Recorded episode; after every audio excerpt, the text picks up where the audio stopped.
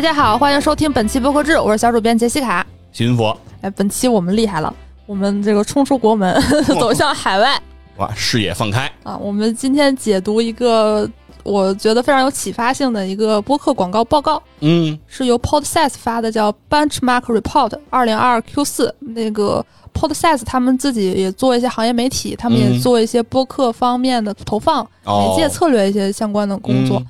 他们每个季度都会发布一些播客广告的报告，哦每个季度总结一下这个季度的变化。那针对的就是在播客这个上面投放广告的这些数据、这些事情是吧？对，哦，而且他们这个报告，就是因为我每年嗯至少会看四篇，然后就一点一点看这个报告做得越来越哦好。一开始是觉得说，好像是有一点点那种所谓的自吹自擂吧，因为自己也嗯做一些广告投放，啊是有点像自己的 PR。但是最近的话，它有了又多很详实的数据，就是哦，它即便是从一个就是完全不关心海外播客市场的人来看的话，嗯它也会有很大的一些启发性。哦对于你如果看待国内的扑克市场，会有一个比较好的一个视角，我觉得。OK，这是一个以季度为单位发布的报告，是吧？嗯然后咱们现在看到的这一份最新的是关于二零二二的四季度，也就是二零二二的 Q 四嗯的报告。是。嗯。然后它这个报告最开始有一定的总结，就是不只是 Q 四了，就二零二一年 Q 四到二零二二 Q 三，哦，它都会有一定的总结，因为它是 Q 四发的报告，它就没有 Q 四的数据。我。明白。哦哦，Q 四的报告，哦。但是它的数据截止到的是九月三十日，相当于、哦，是吧？可以？这么理解。啊，相当于在报告发的一年之内呢，它大概有一个小数据，就是嗯，海外的，就是至少它的衡量的这些广告的总投入是五百四十五 million，五百四十五个百万。哦，啊，五点四五亿。对嗯。对，没毛病，五点四五亿的。啊，嗯。比起上一年增长了百分之九十二，嗯。然后投放的品牌大概是有一千多个。然后 campaign 就是广告嗯投放次数，就是一个品牌可能进行了好几次投放，那一共是四千多次。哇，嗯总体来讲的话，这个嗯。数据还是非常有参考性的，它的这个衡量的这个范围是非常广泛的。嗯当然，它具体没有说它这个数据具体来自于哪里，但是啊，总体来讲的话，还是就是挺严谨的。这并不是他自己在那儿瞎编，我们确定那那可以理解，就是相当于在他的统计里面，就是在二零二二的七月一日至二零二二的九月三十日期间，总共广告的投放金额达到了五点四五亿美金。二零二一，呃，差不多差不多，反正一年之内，嗯，不是不是，是年还是季度啊？这是一个 Q 的数据，还是往前推了四个 Q，啊？四个 Q 就往往前滚了四个 Q 啊，从二零二一的 Q 四到二零二二的 Q 三，应该是这样的数据是吧？啊，四个嗯。Q，所以它可能和大家看到 IIB 的数据有点对不上，因为 IIB 哦。它是针对一整年的，哦，它是全年，就相当于是二零二二的 Q 一到二零二二的 Q 四是吧？嗯。它俩的数据选取的 Q 四是不一样的。嗯，是的。啊，所以这个大概介绍一下这个嗯。报告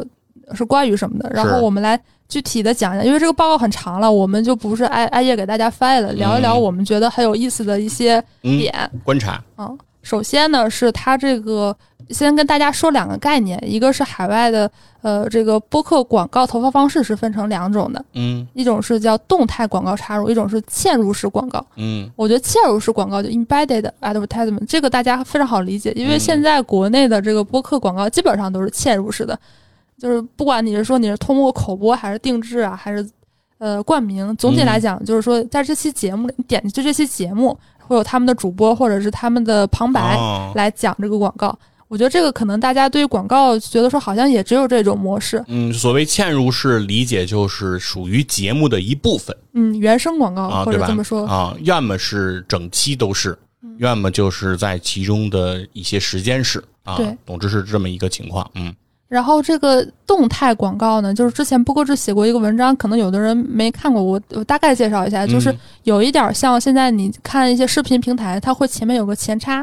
哦，它可能也有中插或者后面的，但这个广告呢，总体来讲是和这个节目内容是没有任何关联的，嗯。它不会说口播之前先放个音乐什么，它就是直接来个广告。啊但是它这个广告又不是说完全大家理解的像视频平台的这些广告，嗯你比如说你看买会员呀，就是你看所有，比如最近有什么一年一度喜剧大赛，有什么哦狂飙，你看所有的剧前面的广告可能都差不多，就那四五个广告来回随机换。啊，是一般来讲，比如说视频的话，现在现在现在都可缺德了。现在的广告时间，我印象中说，就会员一到期了还没续的时候，我赶上过。现在的这广告都两分钟起，就一百二十秒起。对，一百二十秒，它应该会以十五秒为单位放一个广告，也就是说，在一百二十秒内会给我放八个广告。嗯啊，然后但是呢，基本上你看任何的节目，可能都是这八个。对，嗯。但是，比如说一些很头部的节目，你可能会看到一个现象，就是他，你看一年一度喜剧大赛或者脱口秀大会，它的前插说，那个广告可能是和节目内容有关系，什么，比如这个是京东关注的，然后它那个前面也会是京东那个广告，但是这个只有非常非常那个大量级、极大体量才会有这种形式，在海外的话，就是播客也可以这么做。哦啊，就比如说我是就就海外最火 Joe Rogan，他的这个动态广告呢，就是我接了一个。呃，随便随便想一个品牌，什么汰渍，有汰渍没污渍，都是光头嘛。然后给成郭冬临了，好，就找着跟本人录一个这个去给人洗 洗衣服的 广告。啊，我知道找着跟在节目里做汰渍的广告，然后在你节目开始之前，你看到的是郭冬临洗衣服，不是不是，就反正就是他这个广告录好了之后呢，他会嵌入到 The Rock 所有节目里。哦，嗯，就是这个节目跟他这个广告呢是有很大的关联性的，但又不是说它是内容的一部分。就如果说有一天太子这个到期了，我可能又去接什么好蓝月亮，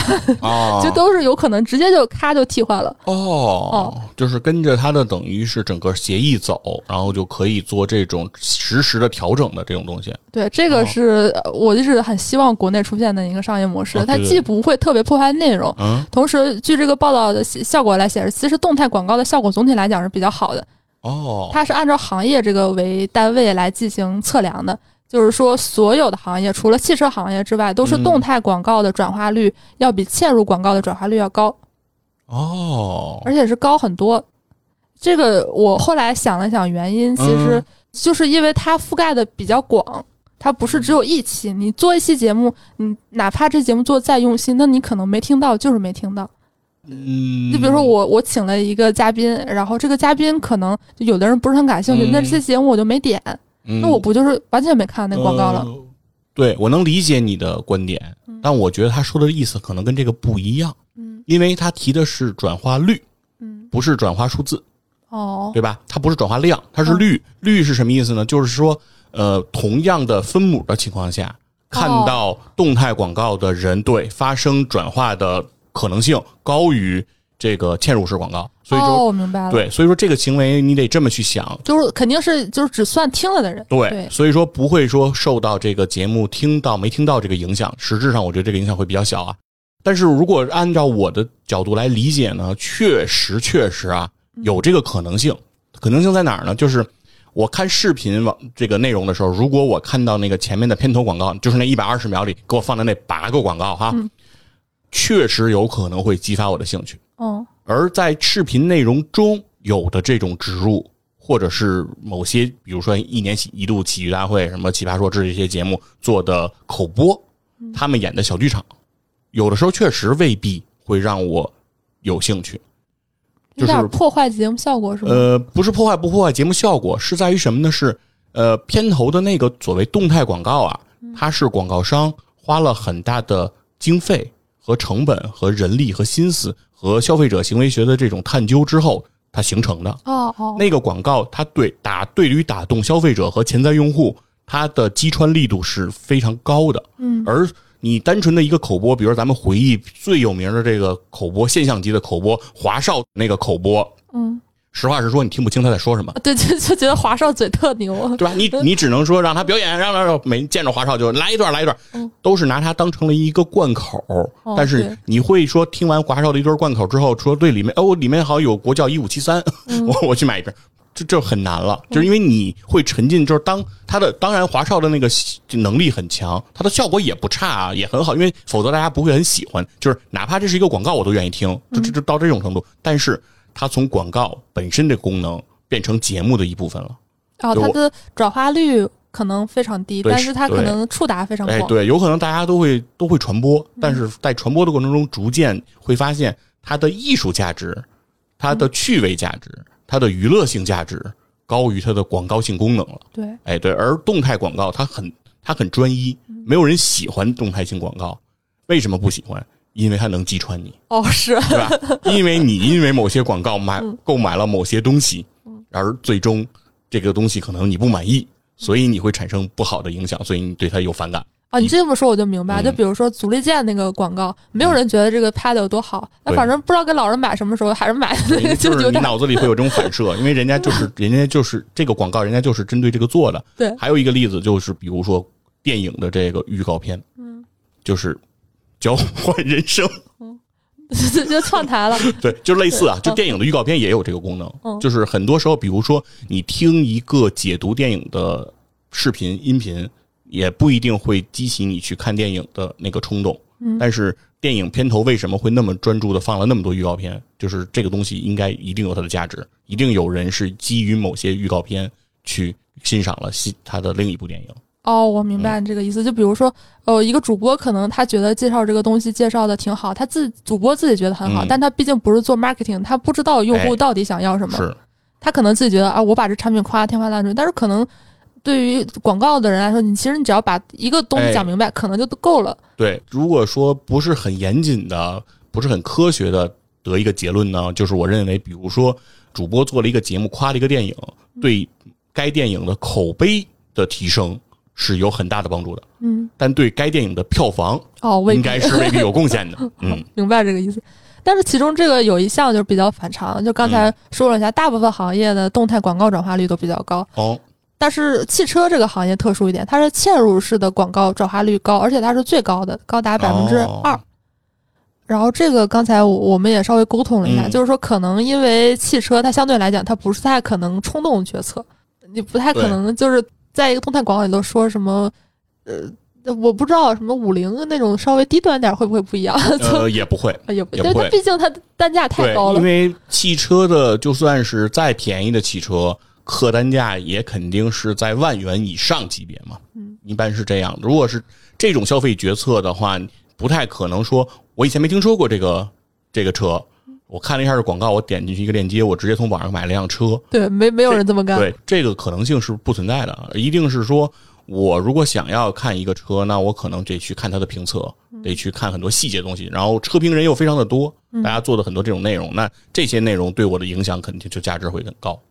就是如果说大家想通过播客来进行汽车决策的话，我觉得大家肯定是不想听那种一两句就能说明白的东西，哎他肯定是希望可能有一个非常个人化的角度，比如我是一个家庭，我想买什么样的车；我是个单身的人，我想买什么样的车。我哎我这个使用体验很立体的各个维度。没错儿，而且他会从你介绍的这个维度中寻找他自己，嗯就是看你介绍的有没有他这样的一个需求，如果能应和上，他可能就会比较有这种打动他的机会。嗯，哎，我不知道大家听刚才我们聊这些会不会有一些疑惑啊？就是嗯因为转化率这个词在海外和哎国内它是不太一样的。比如说我们国内一提转化率，我们就觉得说这是买东西，就比如说、呃这个东西转化率很高，就说明它这个东西通过这个广告投放它卖的非常好。嗯但是其实就我们刚才一直提的这个转化率是按照这个这个报告里的口径，嗯这个报告里的口径就是访问除以触达等于转化率，就是说 site visit，就是因为海外他们那个嗯电商并没有像国内的集成度这么高，就比如说你要。现在国内，比如说你要买耐克、买阿迪，没有人会第一反应就是说我去耐克小程序，除非你是非常哦忠实的用户，你知道这个价格机制或者是一些独特的产品。为了抽签儿，对，大部分人还是主流消费者吧，还是去淘宝或者京东，嗯，得物嗯就是就那几个大平台去看一眼。是得物这种内容电商，其实在国内都很少，基本哦上都死一片了。就是总体来讲，大家会有这个习惯，啊，但是在海外的话，相对来讲，它集成度虽然也有亚马逊这种大平台，现在嗯。很多亲密多也在出海，但是大部分国外的人的访问那个形式还是去人家的网站或者 APP，、哦所以说它的这个站点访问就是嗯。大家可以理解，就是可能现在播客广告投放并不是每一个都都有连接，但海外的话基本上每个都有，哦，嗯这个就是一个国内外的一个比较大的差别。明白了，咱们的集中度更高，他们更分散。嗯，就是我们的移动互联网，从某种意义上可能在这个维度是比海外要发达一点点。嗯呃，它这个所以说是有一定的代表性，但是又不完全和国内的这个一样。嗯然后由这个转化率的话，它有有很多可以所以，所以刚才你在讲这个转化率的解释的话呢，就是说，呃，在国外呢，它可能就是通过这个播客的链接点进去了它的相关网站，嗯那这一步如果完成，它就是会计入到这个转化成功的这个分子上，嗯对对吧？那其实就有点，然后在国内可能一提到转化率，大家一定是认为一定得付完钱，是吧嗯才算转化率，就是作为成交才嗯会才才算。其实就有点像什么呢？就是其实，在零售里面，其实经常会讲叫进店率和提包率。哦，你这么说对，对，就是相当于它的转化率，其实讲的就是进店率。嗯只要你进店，我就算你转化成功了。而而真正你要发生完购买出来拿拿袋儿，就是你要提袋儿率或提包率，就是你从我店里真的买得走东西，对吧？这是这就是另外一个事儿了。嗯，对，但是肯定是正相关的，不可能说我这个进店率非常低，然后转化率非非常高，这个可能不太多。呃，对，就是一定是更高的进店人数会造就你更高的提包的这样一个成功率，成功的嗯成功的基础。对，因为这两个率如果不变，那一定是前面的那个决定你后面的，因为前面的那个就是你后面的那个的分母，嗯对吧？所以一定是这么个逻辑关系。嗯然后它这个转化率，它按行业进行了一个分类，嗯，然后转化率最高的这个三个行业分别是亲子百分之四点零九，gambling 就是博彩三点五，零售二点三四。亲子、博彩、零售，然后带着孩子，博彩赢了钱之后 去买东西，哎，就是这个亲子和这个零售，我非常能理解，就是我不，哦就是我，我大概能明白这个意思，就是因为跟生活息息相关嘛。对对对，就是不管我买不买，我看一眼就没损失吧。你搞活动，我搂一眼。亲子是非常大的市场嘛。嗯现在就是孩子不是生号称四脚吞金兽嘛？我的软肋，那这赌博这个，就博彩这个，嗯真是没太 想明白。人性，人性嗯，国情不同。国外的这个呃互联网的博彩应该是一个比较合法的一个环境。就是哦，对它那个博彩，它是 gambling，有的时候会加一个什么包 betting 赌球，啊，对，那这个算到一起。因为在比如说在如果你经常看球，你就会发现，在英超啊，包括五大联赛，是经常有这个博彩公司直接冠名球队的那个胸前广告的，嗯就球衣上直接就会有什么 B win 啊这种这种字样，哦，那个就是博彩公司。直接就在胸前印着什么八八八 .com 都 都有，就是这种，就是很明显的就是博彩的这种广告。所以说这个东西都是可以作为呃球衣放到球迷商店里进行这种售卖的，所以你就能知道这个博彩在国外的这个环境里，它的这个普及率和它的渗透率是非常非常之高的这个可惜就国内 就没有办啊。对，这是环境不同，嗯我们国内是一定不会允许的。在我们国家，对于赌博的这件事情还是比较严肃的。然后还有一个，呃，它有很多个维度，它除了嗯这个转化率之外，还有刚才我们提到的那个购买转化率，嗯，就 purchasing，呃，是这个 conversion rate，、哦 就是购买比上出大。但这个就是相对来讲就都比较低，刚才说的那个都是个位数，啊，那这个直接就就就没有不可能有超过一的，哦基本上就是这个就是真正的所谓那个提包率、提的提袋率的那个那意思了，对吧？这得花钱了。对最高的两个行业就比较相近了，就是一个是时尚，一个是美妆，就是 fashion and beauty 是百分之零点零七。嗯，对，就是孩子和女人呢比较有钱。然后嗯。我刚才还和西金佛看了一下，它还有一个那种类似于综合的表，它会把嗯。这个转化率和这个购买转化率放在一个是横坐标，一个是纵坐标，就能很明显的看出来，就是美妆这个行业它属于很典型的，就是它购买转化率比较高。嗯，当然，绝对数值上呢，肯定还是转化率是永远都是比购买转化率都要高。嗯但是如果你以一个相对值来看的话，美妆就是相对它转化率要低一点，嗯然后但是它的购买转化率会比较高。嗯有这样现象，还有那个餐厅，哦，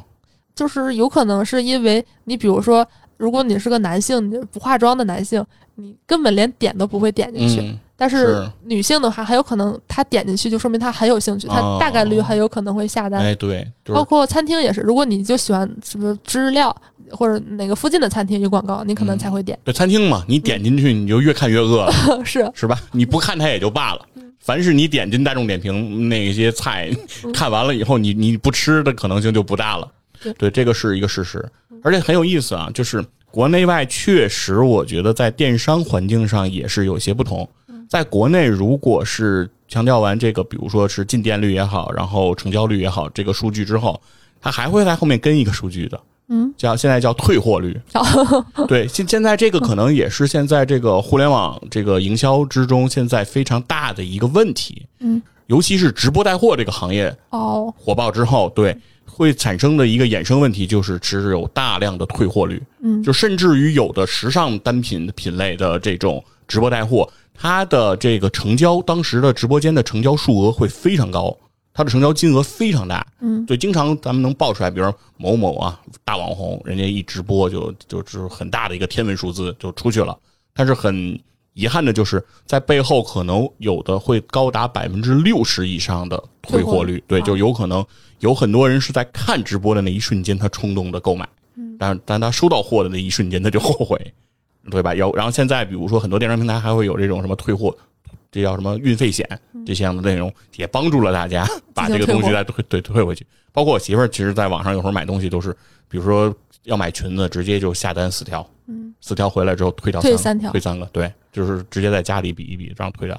哎，这个话题我还稍微嗯研究过，就我之前都觉得说电商平台为什么这么傻呀？你只要想一些很很小的策略，比如说什么不退货，就是早点点确认收货，可以嗯给什么现金奖励或者是类似的优惠券吧。然后后来我上大学的时候，那个有一个讲国际贸易老师嗯提到这点，因为我在浙江上的学，很多都是做这种服装产业或者电商的，嗯就是说我们老师当时给他提案，就是说做一些咨询，就是说你们要怎么怎么降低退货率，他们不用，我们不想。啊，啊，因为你比如说，就是如果说大家觉得买东西买一件衣服，我买了之后我不能退，那我可能我就连下单都不可能。啊对对对这个就是个挺微妙。但是如果退货率达百分之六十，那确实又是另外一个问题。哎，是，就是说，可能是退货率现在由于某些这个直播行业的这个兴起吧，它它形成了一个新的问题。嗯，对的。但是在国外可能啊，相关的情况现在还不是太被关注。嗯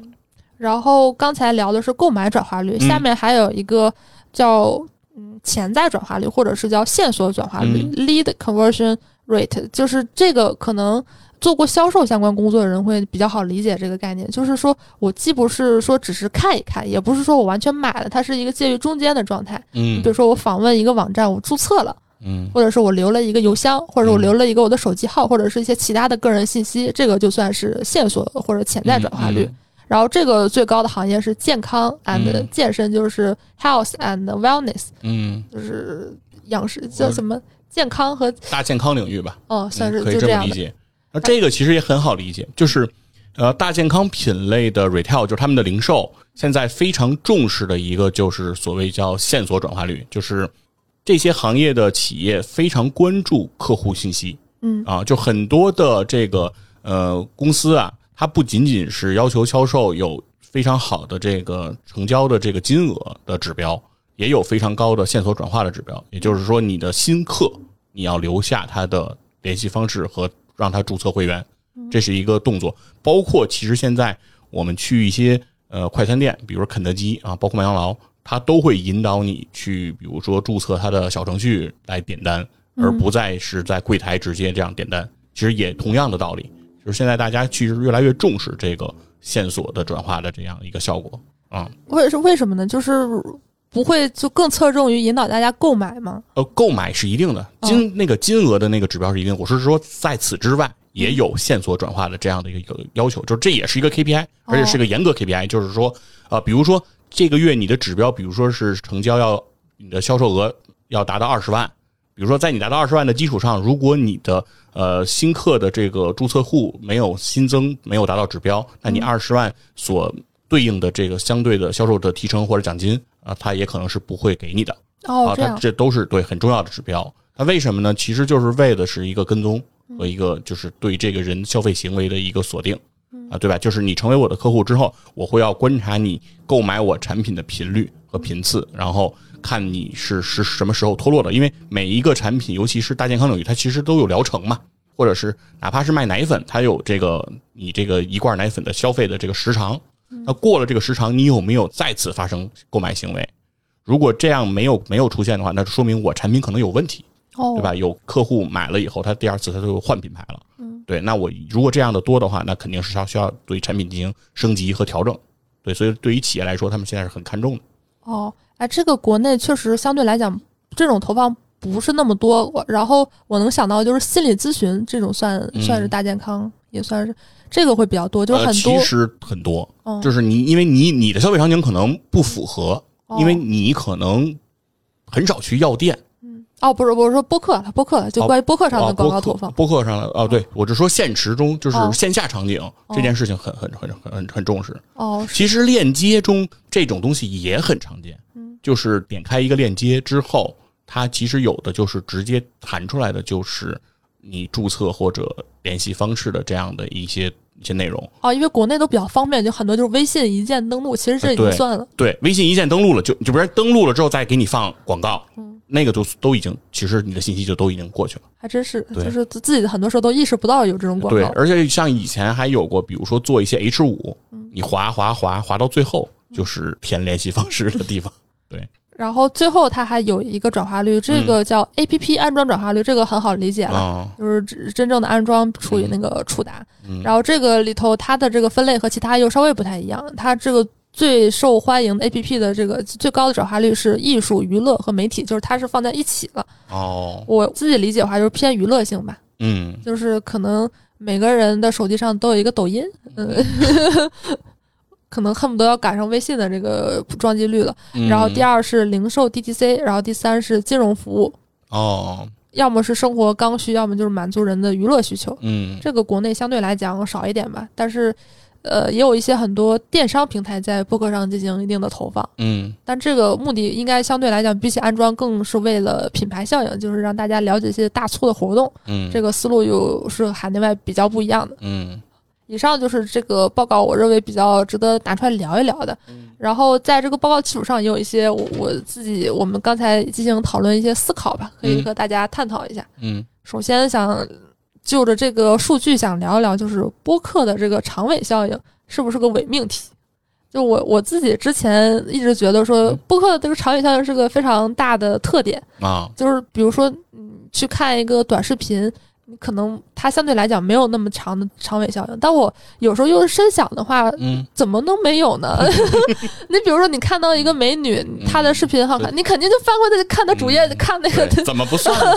就是那个播放量或者是比较高的，看她早期很不用也不用非得美女啊，哦就是只要有意思，很多优秀的短视频创作者，比如说像老四啊、张彩玲啊、张金条这种，呃，李雪琴啊，对吧？嗯这些比较优秀的这些短视频创作者，他们的作品，如果你点进了他的账号，那你很有可能会想从头都看一看。对对吧？从头捋一捋他这个故事脉络，他都是怎么个过程，对吧？像老四现在在这个洗浴中心当大堂经理，对吧？你看了他一个在洗浴中心里处理这个员工问题的，你不想看看他怎么对付老板吗？你不想看看他怎么对付刁难的客户吗？一样的，就你肯定会看啊。短视频它很短，你刷一会儿，你可能自己都没有这个意识，也没有人会刻意提。以前 B 站的时候也特别愿意提这个，就说一个嗯 UP 主什么样的。我理解的话，其实只要是你是做内容，你有自己的账号，我觉得都有长尾效应。嗯，呃，但是有可能有的平台如果在观看的时候，这个长尾效应会差。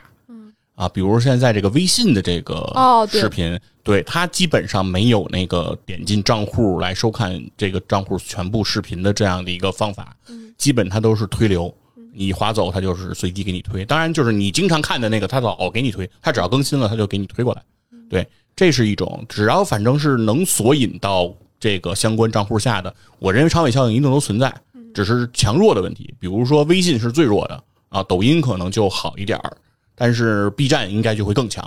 一定是这么一个逻辑。嗯，那我也不是说就是播客它就完全没有长尾效应。我理解的话，就是播客一定有啊，也会有啊。但是它的没有，我觉得大家说的就是说，只要是播客，它长尾效应很强。其实我觉得和什么抖音什么都差不多，就是头部的主播的长尾效应一定是更明显的。就是嗯精品的视频或者是精品的音频，它的长尾效应肯定非常高。就是刚才嗯我们聊那个数据，就是动态广告的转化率普遍会比较高，对，就是大家很多人会发现这个节目不错了之后重新开始听，嗯，但这个我觉得并不是说播客的独特性。我是这么在思考这个事儿啊。我刚才也重新思考一下，就是我感觉，呃，在短视频那个领域，为什么长尾效应不被提及？我觉得是因为他们的瞬时效应的爆发力过过强强，对哦。它的长尾效应一定有，但是那个长尾效应对于它的这个瞬时爆发力来说就太弱了。对，比如说我刚发期视频是千万点击，但是以前视频可能一天也就几十万点击，那都不算什么了，是吧？而且对于商业机会来讲，事实上长尾效应这个逻辑它不太成立，嗯对吧？就是比如说，我如果告诉我，我作为一个短视频创作者，我比如说单期节目，比如说上线一天，它播放量就可以过百万。嗯，那对于我来说，这一定是个成就。对，但如果说我说我创作了一个视频，三年他从一万涨到了五百万，似乎没有人这样去宣传自己，就是你会觉得听上去很尴尬了，对吧？就是就是人家一定想的是你最好是在很短时间你的爆发力就极强，证明你很红，而说你说我日积月累可以一直一直细水长流，但这这个不是网红逻辑，对，他这这这好像基本上想象不到这样的案例了。对，就是说就很难解释，你很难跟对方讲说我我我也是个网红，对，但我的网红就是体现在于我长，对吧？我不强，但我很长，就这这个逻辑就就他讲不通，所以我觉得这个才是在短视频领域不会提这件事。而播客为什么会提到长尾效应呢？我觉得恰恰是因为瞬时爆发力 被我讲，过弱了。对，就是大家在差不多的长尾效应的这个基础上，这个长我们的长尾效应在这个体现显得比较的占比比较高。而大家又举又发现自己的瞬时爆发力无法和 其他相关领域做竞争，那这个时候我们就把这个点的特色作为一种特色啊，向别人来展示。还真说会不会得罪人？我我感觉就是，如果说播客它还能再来一个类似于元年那样的爆发的话，可能提这个词的人会变少一点吧。哎，对，就是你瞬时爆发力越强，理论上说你长尾效应被提及的情况就会越低。嗯，对，因为只有你看你这么想，是一个东西如果被人反复提及的是长尾效应，其实说明它不当红。比如说什么东西会被人提长尾效应的？比如四大名著，哦，对吧？这个就是长尾效应极强的东西内容，它很早以前就创作出来了，而源远流长，一直会有人看，一直会有人读，它的读者群就非常的强。但一定不会有人称四大名著为畅销书，哦，对吧？它不会摆在畅销书那个名单里。就《西游记》，一定一直有人看，哪个小孩都要重新看一遍《西游记对，书店一直有，但永远不放在显》。眼的对，他地方。他不可能给他放在最最对吧？郭敬明和 吴承恩放在一起，这是这这你想一想就知道这是不可能。对，这个我觉得还挺有意思的。然后还有一个点呢，就是，呃，就是播客和线下的一些交集。嗯就是老袁以前特别喜欢跟我讲这个，就是说播客和线下活动它是有很多的结合点的。嗯，我心想这这有点扯，但是我也不好意思你就说。从这个一个播客节目能嗯引导人去参加一些线下活动，这个的可发生的可能性。啊我觉得说它是有可能的，但是啊它不太可能成为一个商业模式。至少以我以前的这啊个想法，就是它能，就是播客它传播它是全国，但是你做一个线下相关东西，你可能就是北上广。我以前是会有地域性的局限。对，我之前会有这样一个想法，但是看这个报告里头说，这个健康健身它那个转化率就线索转化率非常高。我后来想了想，它其实是对的，嗯呃就是因为听播客的人相对来讲，他比较集中在一二线城市，呃，然后他又有很强的这个，就是听播客的人相对来讲会比较信任主播说的东西，所以它嗯成转化率其实会比较高。嗯嗯，是嗯这个是我我，包括刚才我们提到，就是除了那个美妆之外，饭店的转化率也很高。嗯那你看它肯定是有比较强的局限性，嗯除非是像麦当劳、肯德基这种嗯所有地方全有的，但是它嗯还是会有比较强的这个。地域性。对嗯就是我以前也不理解什么吃播博主、探店博主，但现在我好像渐渐的理解了这个思路。嗯你本质来讲，就是说大家对你信任了的话，其实它还是有很多可以结合的点的。对对对嗯，其实，在广播节目里面，就是调频广播那个节目里面，其实所谓的探店和这种餐饮方面的这种介绍类型的节目是一直有的，嗯对，而且效果应该也都还是不错的。嗯，所以说能够感觉出来，其实大家通过听产生对于餐厅这种消费场景的这种想象和理解，我觉得也是成立的。对，嗯，就比如说，可能他那个主厨或者是老板来说一说，我这个用多用心，我这个料多好。对，而且有的时候我我实话实说啊，我觉得有时候可能比视频的导向效果会更好。哦，有想象力是不是？就是是对，如果视频博主去说这个东西很好吃啊，嗯，就是他真的首先需要看上去很好吃，嗯对他真的得做的首先色香味俱全，嗯否则的话，单从一个人的嘴里说它很好吃，有的时候并不能够特别的打动人，或者说并不足以让人相信。因为毕竟我们在短视频领域已经见到了那些妈妈的味道的问题，对吧？就大家就会对他有怀疑，但是反而听呢，这个东西是完全一种主观的一种描述，嗯而在听和甚至于看文字，会这在人的大脑中产生的这种想象，会刺激人开始分泌某种物质，那个时候带给人的诱惑，我认为是更大的。哦，啊，我有过类似的经历，但我我这个非常小众，就是我听集合，啊他们有时候聊天说自己特别喜欢吃哪儿的烤鸭。啊，我之前没来北京工作的时候，有一次路过北京，特意去直奔那个烤鸭店。对 嗯，一定。其实，其实我真的觉得声音和文字在这一块的影响力，甚至比视频更可怕。嗯就是我小时候特别爱看的一本书是《雅舍谈吃》，梁实秋的一个散文集哇，啊。那个散文集因为是摘录的，就是他写的关于任何各种食物，嗯里面也提到了一些餐厅。我在初中和小学阶段极爱看那本书，那本书我都能翻烂了。对，里面有些情节我能背译出来，就是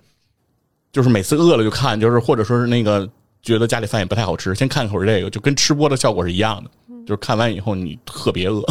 就是他那个想象空间实在是太、是太有意思了。如果当时我有消费能力，那一定都我我一定去。就是里面谈，比如它里面讲什么什么哪个馆子，对，玉华台，那今儿中午就是它了。啊，哦，哎，你这么说我就明白，就是我之前，比如《舌尖上的中国》刚出的时候，就是我们家当时有个宏愿，就是财务自由之后按照那个纪录片儿走一遍。啊走遍中国。对，但是你现在让我说他讲了什么，我都忘了。但我现在都记得小时候看那个汪曾祺写什么高邮鸭蛋啊什么的，是是是是对吧？？对，就这个 就这种感觉挺不一样的，看不了。这都写走在心里的。那那嗯那么说起来，其实播客它挺适合带货的，对，但是它这个可能跟因为国内它这个直播实在是太发达了，相对来讲它没有那么强的。如果只看成交量的话，嗯没有那么大。但我觉得还是大有可为的，是吧？对，我觉得甚至于可能带货呀，就是不偏向带那种实体货，嗯，偏向带这种体验性的货，哦，我觉得可能会更好。嗯，对，因为凡是体验性的货这种东西呢，越没有画面，越好。对，越没有越没有这个具体的东西，嗯就是只要你有画面，一定会把一部分文排除在外，嗯对吧？就是如果你听一个人给你讲环球影城多好玩儿，你肯定就会真的想去。但是如果你真的看那些设备呢，有可能比如这这这过山车太快了吧？是我我我我我我操，这年轻人，对吧？就这就你会觉得说，哎呀，有点害怕了。但是如果这个人会跟你说不害怕，特你看感觉上快啊，但实际实际特爽，你只会感到爽，但不会感觉刺激。但你会觉得，哎，那我以前不敢玩过山车，但我可没准可以试试这个，这可能不害怕，对吧？你你他会他会安慰你，给你一些心理的慰藉。哦，所以说就是国内很多就是播客都做过那种旅行团的广告，或者自己带团儿，我觉得这个是挺顺理成章的。是只不过就是它利润空间相对没那么高，不太适合成为一个就是公司行为吧。啊。对对，而且它不可能就是带这种体验性的产品，它不可能像他们带这种实体产品能出现这种爆单，是吧？就是一场直播，人家可能卖出几万个牙刷，是吧？你那你可能你做一个这种带货，你能给引流到几百个消费者、游客或者是食客，都已经算很不错的了。但是他会一直都有，哎，对某种意义上，对，或者是他来了一次之后他总来，因为他发自内心的喜欢这儿，哎对，如果他要是喜欢了，他可能成为忠实客户的可能性会更高。所以觉得播客他带货的这个路径还是走得通的。嗯只不过我觉得大家的预期不要跟直播带货比，然后找一找适合的产品。对，因为直播带货，我刚才也讲了，它会衍生出它的问题，嗯它成交的量爆发力很强，但后面伴随着它的退货率也很高。对，而且带来消费者都是价格极度敏感型的，哎，是这个是有可能的。对，而且好评率不一定很高。嗯对，然后最后一个还想那个咨询佛爷一个问题啊，嗯就是因为这个报告它除了正文之外，它会有一个那种附录，就大概介绍一下，就是每个行业有多少个品牌投放了播客。哦，然后让我非常意外，你比如说刚才我提什么美妆，它转化率非常高，嗯。呃，然后什么博彩、亲子这种转化率都这么高，那是不是他们最多？但是非常意外，你比如说博彩只有五家公司，哦。它可能进行了三十三次投放，但是它公司就那么几个。哦，但是 B to B 是个非常特殊，就是我们刚才看那个有一个表是把转化率和购买转化率放在一起的，就 B to B 呢，它购买转化率呢也很低，转化率呢它也很低，就是看的人也不多，呃，然后点进去的人不多，买的人也不多，但是投放这个播客的品牌里头，B to B 是占比最多的，它是哦排名第一的。哦 哦，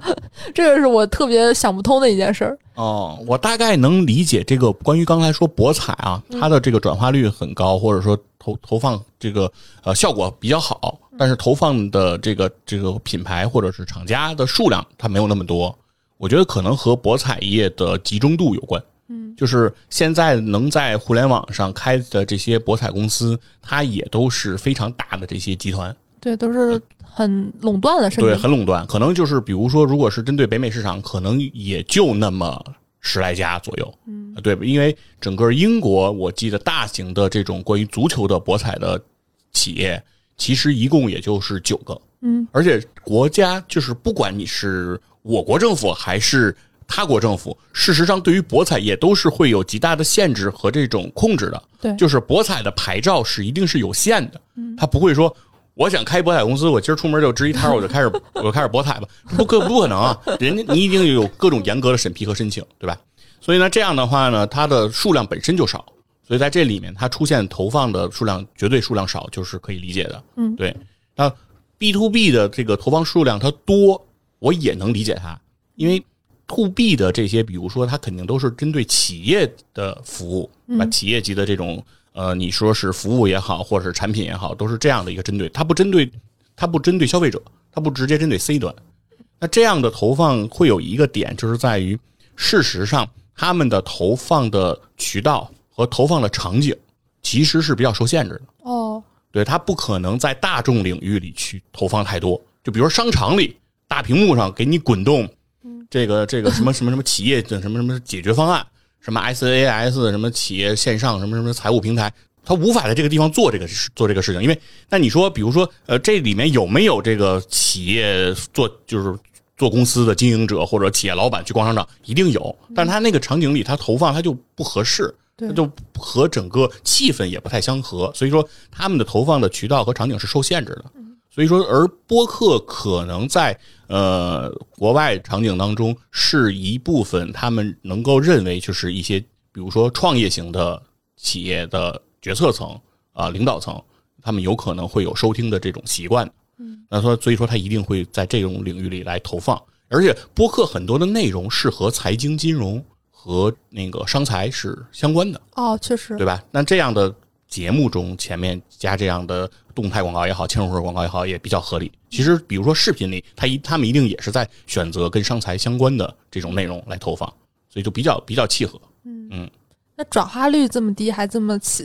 就是持持之以恒，我认。哦，我认为转化率低是客观造成的，嗯就是因为呃这种 to B 的东西，它不是针对消费者本人，就是说，当你接收到这个广告呢，你对它会有一个印象，但是你不可能太就是比如说你去点击，因为大多数人，如果你不是一个企业，不管是多大的企业或多小的企业，你如果你不是一个决策者，你不是一个 leader。你是不会点开它的，因为这件事情和你没有关系，对啊对吧？比如公司要采购什么样的财务软件，嗯，公司采购什么我用什么，嗯，我我作为一个只是使用它报销的人，我没有我没有什么意见，说去看一看哪一个市面上的财务软件好使，我跟公司说以后我们用这个，见对吧？我公司 我有病是吧？这没财务谁会理我？我都不知道跟谁说这事儿，对吧？我跟财务去说这个，财务说你你能发票好好贴吗？是吧？这 这不能懂什么呀？对，就是就是这个东西我没有，我就没有这个这样的可能性。但是呢，呃，如果所以这样的人少，所以他一定会发生相关动作会少。而如果一旦就是决策层或者 leader 老板他想要去采购某个服务，他可能也要经过这种 to B 的这种流程。他不会直接在网站下单对，单，他 就说你觉得你很难想象说他直接就对吧？说购买一个麦肯锡的这个呃商务分析的这样一个服务，他很难，就是因为他一定是要经过一些讨论和，但是他对他有影响，影响在于什么呢？这些员工如果知道这个服务，哦，当公司更换软件的时候，大家在内部审评的时候，他的好评率就容易高，因为我熟悉，哦我老听对吧？对，确实，对吧？然后在开会的时候，你在有人在提报这样一个提议的时候，哎，老板就觉得听过、哦，了解、明白，而不是一个说 呃野鸡公司，对吧？草鞋没号，我从来不知道，对，这就这样的话，对方他就再往下沟通，或者说你去在做客户拜访的时候，如果你完全在市场上没有声音，大家就会很尴尬。哦，所以它更加发挥的是相当于品牌侧，哎而不是效果为哎对，侧的作用。我觉得对，所以它很适合的就是这种关于品牌的这种建设，就是把我的名字多说一说，让人建立这种关系。但是我不需要你在很短的时间做这种草率的呃其他的这种购买或者是转化的这种行为。哎，这个我觉得很有意思，将来我可以写个文章来专门了解一下。嗯就是国内，我感觉也渐渐有这个趋势吧，就比如嗯飞书，就是《组织嗯进化论》他们那个节目，就是我觉得效果还不错，以后可以好好聊一聊。哎，对，哎就是 to B 的这种东西，嗯，然后也欢迎大家在评论区分享一下，你觉得什么样的行业很适合布个广告，更适合什么样类型的广告？嗯，好，以上就是本期节目，我们下周再见，拜拜。拜拜。